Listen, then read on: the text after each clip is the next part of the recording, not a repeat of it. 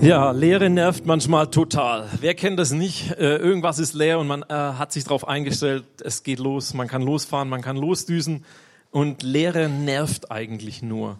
Leere nervt und es wird heute darum gehen, wie kann Jesus unsere Leere füllen? Wie kann das sein, dass man nicht an diesem Standpunkt stehen bleiben muss und sagen, okay, das nervt nur, sondern wie kann sich was verändern in unserem Leben? Hin zu dem, dass man sagen kann, es nervt, aber ich werde gefüllt. Es gibt einen Ort, wo ich neu gefüllt werde.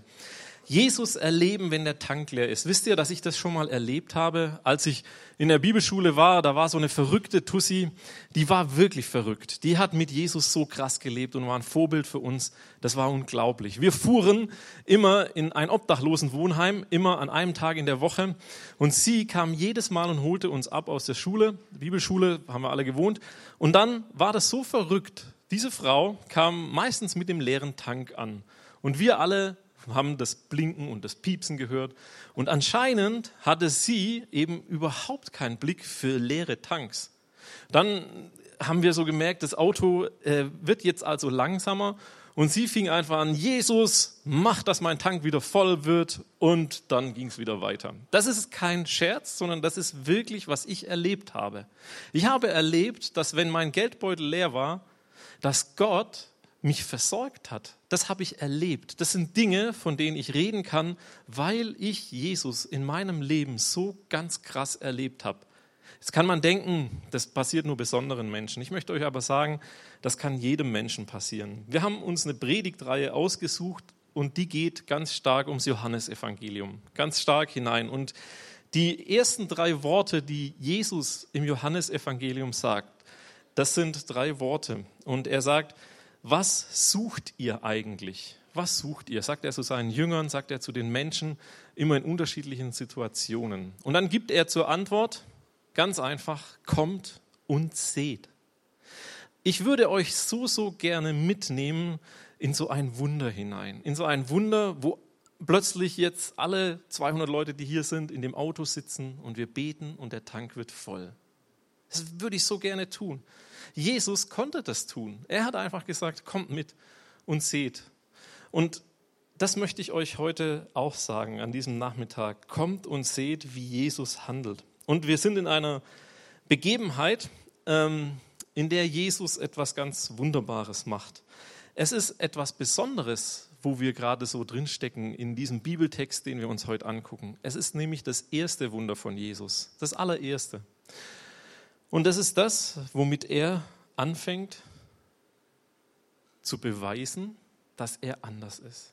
Dass er anders ist und etwas tun kann und dass dann eine Reaktion von seinen Jüngern kommt und wir glauben deshalb, sagen sie. Ich möchte euch das vorlesen, so im ersten Teil. Am dritten Tag fand in Kanaa in Galiläa eine Hochzeit statt und die Mutter Jesu war dabei. Auch Jesus und seine Jünger waren zur Hochzeit eingeladen. Als der Wein ausging, sagte die Mutter zu Jesus, zu ihm, Sie haben keinen Wein mehr. Jesus erwiderte ihr, Was willst du von mir, Frau? Meine Stunde ist noch nicht gekommen. Seine Mutter sagte zu den Dienern, Was er euch sagt, das tut. Jetzt ist es so, das ist die Situation, in der wir uns befinden. Eine Situation, die ihr alle kennt. Vermutlich war jeder schon mal auf einer Hochzeitsfeier, hat es so erlebt. Und dann ist so Gottesdienst, vielleicht 13 Uhr, vielleicht auch schon ein bisschen früher oder später. Dann gibt es Kaffee trinken, dann gibt es Abendessen und alles ist so richtig eingetaktet. Und man freut sich mit dem Brautpaar, Riesengratulationen, Schlangen und Megaberge von Geschenken. Und wisst ihr was? Das ist kein Unterschied. Das gab es damals genauso. Was einen Unterschied macht, und der ist ganz wichtig, um das zu verstehen, was hier passiert. Der Unterschied ist, wir feiern einen Abend lang. Das Brautpaar vielleicht noch am nächsten Morgen zum Ausschlafen und vielleicht noch mal ähm, gegen den Kater noch einen letzten Schluck Sekt oder Schnaps oder was auch immer. So, da geht es vielleicht so anderthalb Tage. Aber damals gingen Hochzeiten bis zu sieben Tage. Und das ist wichtig, das zu verstehen. Die Leute die an einer Hochzeitsfeier teilnahmen, die lagen zu, beieinander. Sie saßen nicht so an Tischen irgendwie ganz schick so, sondern man lag. Und ähm, an dieser Hochzeitsfeier, die länger geht, passiert eben etwas. Die Hochzeitsfeier, die dauert länger. Maria ist dabei, es hieß auch ein paar Jünger, wahrscheinlich noch nicht alle Jünger, sondern nur die ersten, die Jesus gerufen hatte, die ihm nachgefolgt sind. Und Maria ist so eine Frau, die ist so ein bisschen wie meine Frau. Manchmal ist Maria auch so wie ich. Vielleicht haben wir deshalb geheiratet, also meine Frau Katrin und ich, weil wir irgendwie so sind wie Maria. Stellt euch vor, man geht zu einer Hochzeit, ist eingeladen als Gast oder zu einem Geburtstag und dann läuft man so und steht dran an einem Buffet. Und dann steht meine Frau neben mir und äh, blickt so komisch in die Runde, sucht irgendwas und ich frage sie dann, was ist eigentlich los? Was suchst du eigentlich hier? Meine Frau sagt, guck mal, da sind die Messer alle. An dem Besteckkorb fehlen die Messer. Und ich, naja, wir sind eingeladen. Wo sollen wir jetzt die Messer finden? Wir sind Gäste. Es geht dich doch nichts an, was auf diesem Fest passiert. Das ist doch nicht unser Fest. Du bist doch nicht eingestellt worden, um dieses Fest zu versorgen, um Messer zu bringen. Ich habe manchmal auch so einen Blick für sowas. Da sehe ich irgendwas, das nicht mehr da ist, keine Ahnung, da werden ein paar Biers aufgestellt und die Party ist im Gange und eigentlich ist das Peinlichste, das weiß ich so, wenn das Bier ausgeht für einen Mann. Das ist eigentlich peinlich. Und dann hat mich vielleicht ein Kumpel eingeladen und gesagt, komm zu meiner Party, wir haben ganz viel und alles ist super. Und dann merke ich, für meinen Kumpel wird es ganz schön peinlich, wenn das Bier ausgeht. Und dann haben wir so Situationen als Ehepaar manchmal, dann verschwinde ich einfach. Oder meine Frau verschwindet unterm Tisch und sucht noch, oder in der Küche und sucht noch Besteck. Und ich verschwinde im Keller und suche, ob mein Kumpel noch Bier da hat, um es auf diese Theke zu stellen. Uns gehen eigentlich diese Partys nichts an. Aber wir sind irgendwie so gepolt, dass wir nicht wollen, dass es für unsere Freunde, die uns eingeladen haben, ein peinliches Erlebnis gibt. Da würden die Leute gehen und sagen, bei denen gab es nicht mal genug Bier und zu meinem Steg gab es kein Messer. Ich weiß nicht, ob ihr das so checkt. Manchmal sieht man sowas. Wir, ich sage immer so zu meiner Frau, wir sind so Typen, wir sehen einfach irgendwas, wir sind fast nie irgendwie in Pausestellung, sondern wir versuchen immer wieder was zu organisieren, damit der Laden läuft. So, das ist so eine Eigenschaft. Maria hatte auch so eine Eigenschaft, total. Die ist auf dem Fest als Gast eingeladen, mit den Jüngern und mit Jesus. Keine Ahnung, wie sie da hinkommt, wer eine Beziehung hatte, ob es Freunde oder Verwandte waren. Und dann fällt ihr plötzlich auf, oh Mann, auf dieser Party scheint der Wein auszugehen. Das kann doch gar nicht sein. Und dann muss man da ein Stück weitergehen und nachdenken, wenn man in der Situation steckt und man findet kein Bier im Keller, kein Besteck irgendwie. Maria findet keinen Wein mehr, sie guckt sich um und sieht nichts mehr, alles ist leer, dann sagt man so schnell, da hilft nur noch beten. Oder ich weiß nicht, ob ihr das kennt, wenn ich mit meinen Kumpels so unterwegs war früher, dann kannten viele biblische Geschichten, aber die, die sie am meisten kannten, war diese Geschichte. Wenn Jesus Wasser zu Wein macht, das ist doch das Beste. Das erzählt man sich auch auf Partys, Überall, wo was ausgeht, erzählt man die Geschichte, ob man glaubt oder nicht glaubt, aber es ist irgendwie auch schon kurios, was da passiert. Und Maria entdeckt was. Maria, so wie ich sie kenne, wenn sie so ein bisschen ist wie ich, dann wird sie überall geguckt haben. Gibt es noch Wein? Ist noch irgendwo was zu finden, damit es nicht peinlich wird für die Leute? Als der Wein ausging, sagte Maria, die Mutter Jesu, zu ihm, sie haben keinen Wein mehr. Jesus erwiderte ihr, was willst du von mir, Frau? Meine Stunde ist noch nicht gekommen. Was meint sie wohl, wenn sie sagt, wir haben keinen Wein mehr? Oder der Wein geht zu Ende. Es ist so, als würde sie sagen, Jesus, die Leute, die auf dieser Party sind, die haben kein Wein mehr. Wir, Jesus, du und ich, wir müssen ganz dringend etwas tun. Wir müssen was unternehmen, damit die Leute wieder was zu trinken haben. Und dann könnte man das sich so vorstellen, Jesus antwortet, gnädige Frau, was meinen Sie eigentlich mit wir könnten? Was meinen Sie damit? Ich weiß nicht, ob du das kennst. Man geht zum Arzt Man ist dran, nachdem man stundenlang gewartet hat. Und der Arzt sagt dann so zu einem, na, was haben wir denn? Oder wie geht's uns denn heute? Ich weiß nicht, ich würde da, und wenn ich schlagfertig bin, mache ich das auch antworten. Also mir geht es nicht so gut, aber wie es Ihnen geht, weiß ich nicht. Vielleicht hat Jesus in so einem Slang gedacht, Maria, was du machen kannst, das weiß ich. Und was ich machen kann, das weiß ich auch. Aber meine Zeit ist noch nicht gekommen. Es ist noch nicht jetzt dran, dass ich etwas tue, was du erwartest. Maria kannte ja wahrscheinlich Jesus am besten von allen Menschen, die auf der Party waren, auf jeden Fall. Sie hat alles miterlebt, diese Wunder.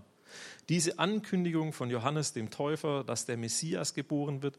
Das heißt, Maria wusste, dass ihr Sohn etwas Besonderes ist. Also sie wusste es. Sie war damit völlig beschäftigt und alles hat sich um Jesus gedreht. Jesus war ihr Sohn. Und manchmal stelle ich mir so die Frage, wann beginnt eigentlich Jesus nicht nur ihr Sohn zu sein, sondern auch ihr Messias? Und deshalb finde ich den Text so gut, weil es plötzlich was verändert. Das persönliche Du Mama verändert sich in Du Frau. Du Frau, sagt er. Das sagt er übrigens auch, also Jesus am Kreuz, äh, von, vom Kreuz herunter, du Frau. Und dann meinte er, dass sie auf Johannes aufpassen soll, dass das jetzt ihr Sohn ist. Das heißt, du Frau macht eine Distanz zwischen Jesus und Maria.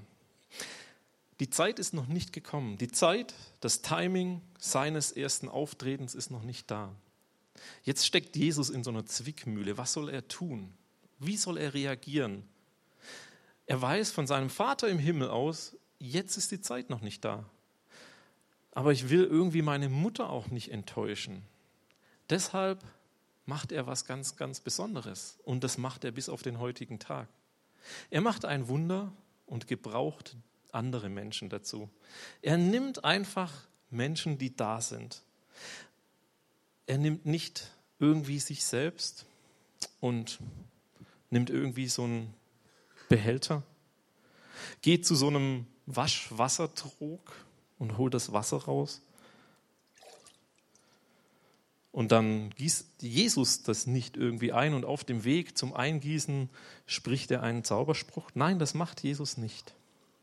Jesus sagt es seinen Dienern, sagt es Dienern. Nicht mal sagt er es ihnen, sondern die Frau, die Mutter von Jesus, hat gesagt, alles, was er euch sagt, das tut. Das bedeutet, Maria wusste, wenn sie Jesus etwas sagt. Sie hat ja noch nicht darum gebeten, dass jetzt äh, Wasser in Wein verwandelt werden soll, sondern wenn Jesus was sagt, dann hat es Gültigkeit, dann kann man das tun, dann muss man darauf horchen. Was immer euch Jesus sagt, das tut. Und dann passiert es.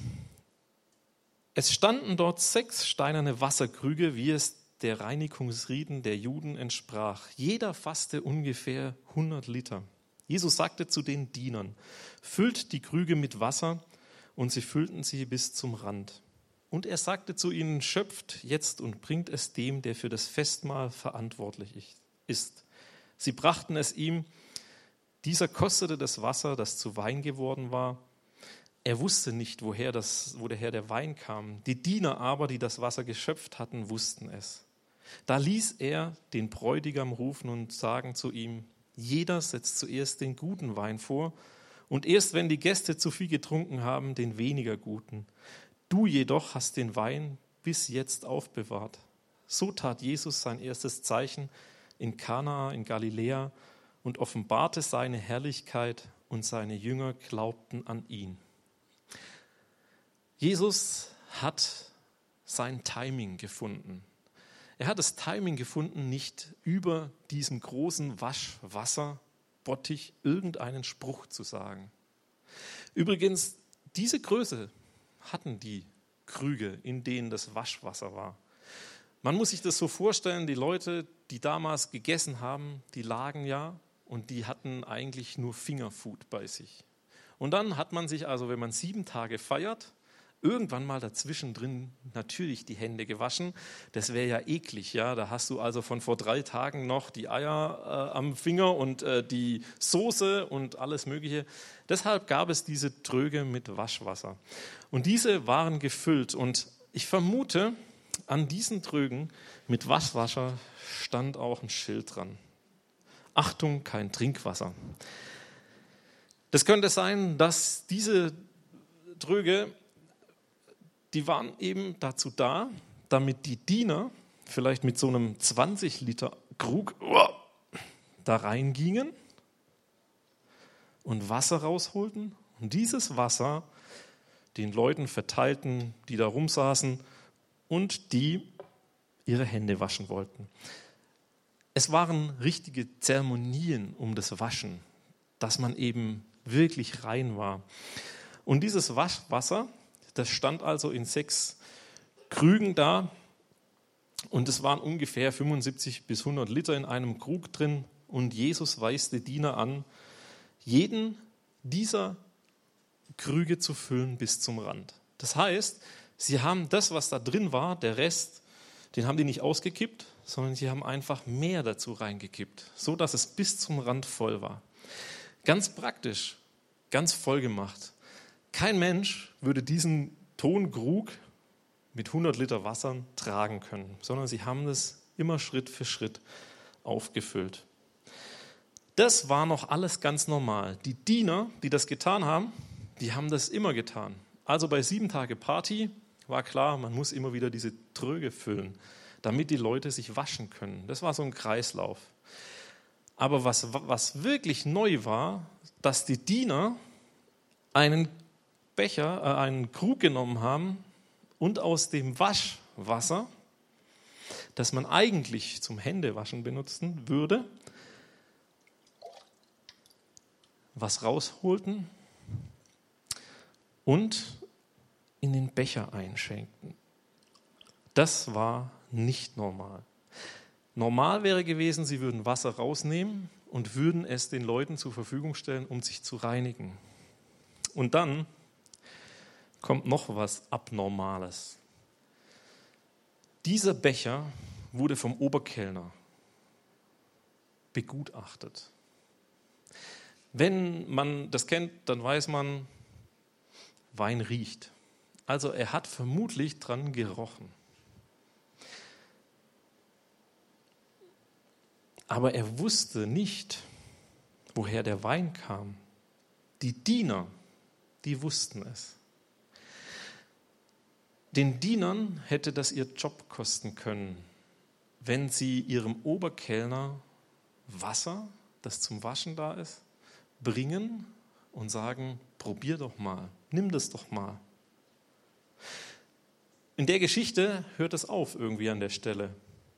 Man weiß gerade nicht so richtig, was hat der Oberkellner gemacht mit diesem Wein, mit diesem Wasser.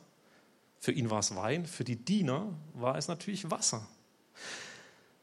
Und dann eine spannende Situation. Er ließ den Bräutigam kommen. Die Diener, mit was haben sie wohl reagiert? Werden wir gleich entlassen, weil wir dem Oberkellner jetzt Wasser zum Trinken geben haben? Wird der Oberkellner dem Bräutigam sagen, raus mit euch, verpisst euch, ihr habt hier nichts verloren? Nein, das macht er nicht, sondern er sagt zu dem Oberkellner, zu dem Bräutigam, hey, dein Timing für den guten Wein ist echt schlecht. Vielleicht klopft ihm auf die Schulter und sagt, hey, guter, das macht man anders. Man gibt erst den guten Wein am Anfang. Und dann sind die Leute besoffen nach ein paar Tagen und dann gibt man erst den schlechteren Wein, weil keiner schmeckt es mehr. Was passiert an der Stelle? Der Oberkellner scheißt den Bräutigam zusammen und sagt, du bist echt abgefahren.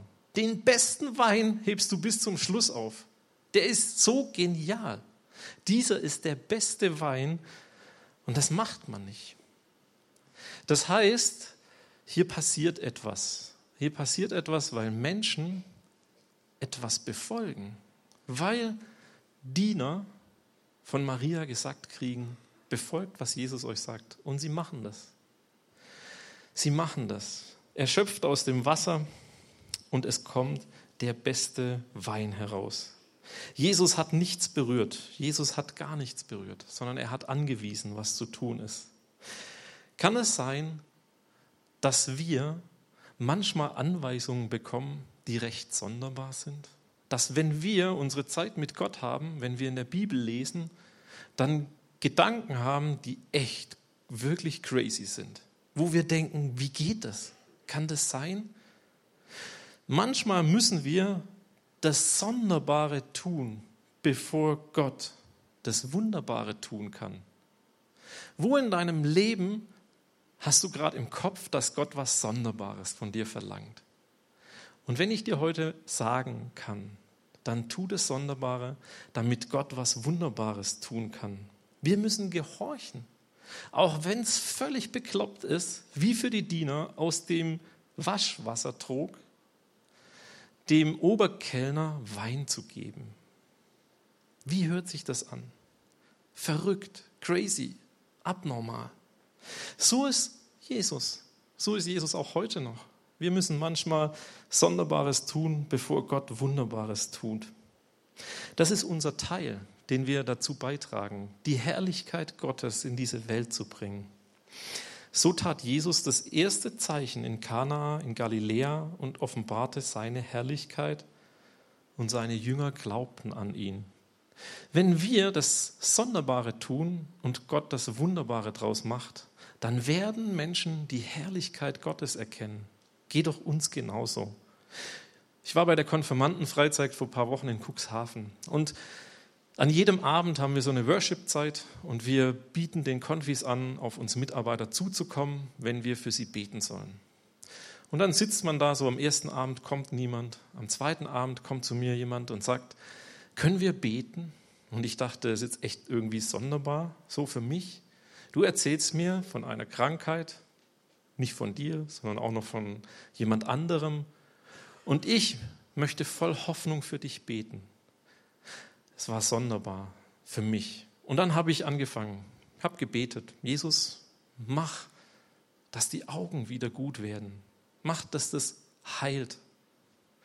Am zweiten Abend, am Abend darauf, kommt sie wieder zu mir und sagt, sie hat ein ganz sonderbares Gedanken. Wir sollten einfach nochmal beten. Wir beten nochmal. Jesus, mach, dass die Augen gut sind, dass es nicht irgendwie einen Schaden gibt. Ich fühlte mich komisch.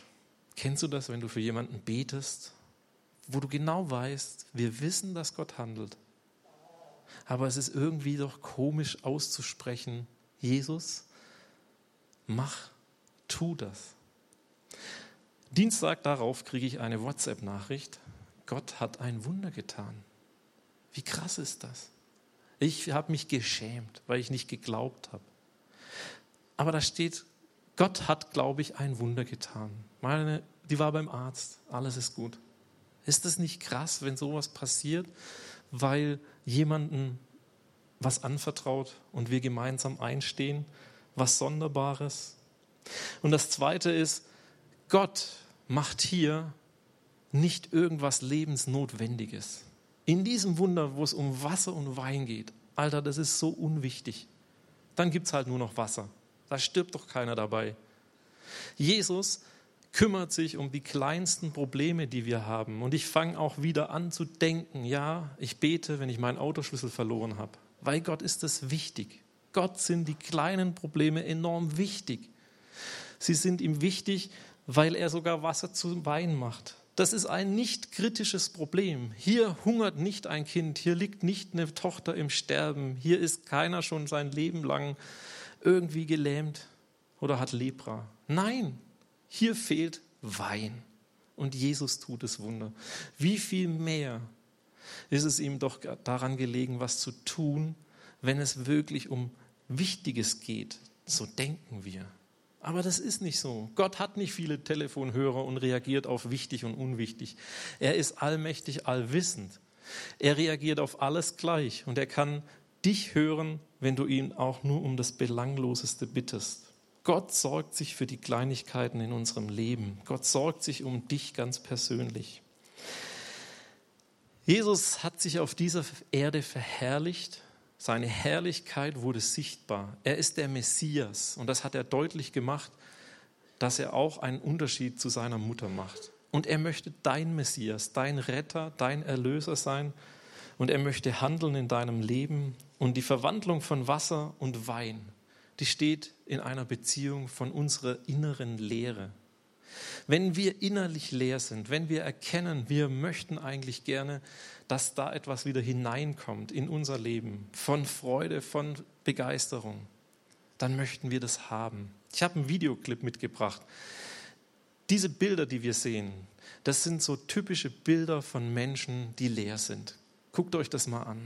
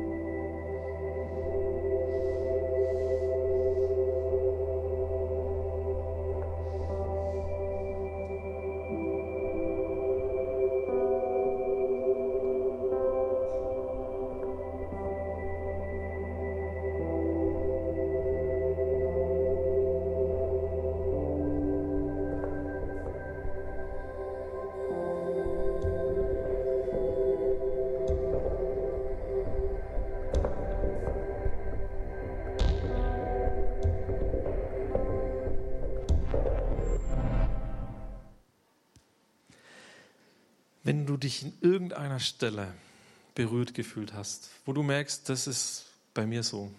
Es ist so dran, dass ich mich innerlich leer fühle, alles wie so ein schwarzes Loch. Irgendwie ist alles dunkel, ich bin einsam. Dann möchte ich dich einladen, dass du dich Jesus hinbringst, dass er diese innere Leere, wie auch immer sie sich ausdrückt, das ist bei uns Menschen ganz unterschiedlich, dass du dich füllen lässt und ich würde gerne beten. Beten für dich, wenn du denkst und gesagt hast, ja, so, so fühle ich mich gerade. Vielleicht so innerlich leer. Ich möchte dich einladen, dass du bewusst aufstehst und sagst, hier bin ich, Herr. Ich möchte dieses Wunder erleben, dass ich gefüllt werde, dass ich gefüllt werde und du aus meinem inneren Leere den besten Wein machst, das Beste zum Feiern, mir neue Freude schenkst, mir ein neues Leben einhaust. Ich möchte dich ermutigen, was Verrücktes zu tun. Vielleicht ist das Verrückte, dich hinzugeben und zu sagen, ja, so sieht es eigentlich aus. Und ich möchte gerne, dass sich das verändert. Ich möchte gern was Seltsames heute tun. Vielleicht ist es auch dran, was Seltsames zu tun, indem du zu jemandem gehst, der für dich betet im Anschluss an den Gottesdienst, wo du ganz konkret sagen kannst, ja, es fühlt sich an wie so ein Loch, so eine Leere. Ich bin, gehe allem aus dem Weg, ich weiß nicht so richtig. Und dann legt dir jemand die Hand auf und füllt mit dem Bewusstsein, dass Jesus handelt und wirkt dein Leben neu auf. Ich möchte dich ermutigen, diese sonderbaren Dinge zu tun, damit Gott das Wunderbare tun kann. Ich lade dich ein, wenn du dich gerade angesprochen hast, dann angesprochen gefühlt hast in dem Film, wenn du in einer Situation bist, steh auf, wir schließen die Augen und ich bete.